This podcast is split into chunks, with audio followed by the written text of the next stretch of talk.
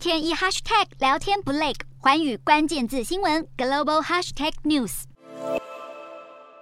马来西亚的第十五届全国大选最快将在三个月内举行，而前首相纳吉被指控贪腐的官司将会在下周得到终审判决。但是如果被定罪的话，纳吉将无法再参选往后的全国大选了。而现在外界就盛传，纳吉的长子莫哈莫尼查可能会代父出征，披上北根市的国会选区战袍。好，外界会有这样的猜测呢？原因在于莫哈莫尼查目前担任北根市乌统青年团团长，除了是接替纳吉的最佳人选，也是要继承这个一直以来被纳吉家族掌控的国会选区。因为在二零一八年的大选中，尽管纳吉是卷入了商业丑闻，但是他在北根市依然是高票胜出，可见他的地方实力雄厚。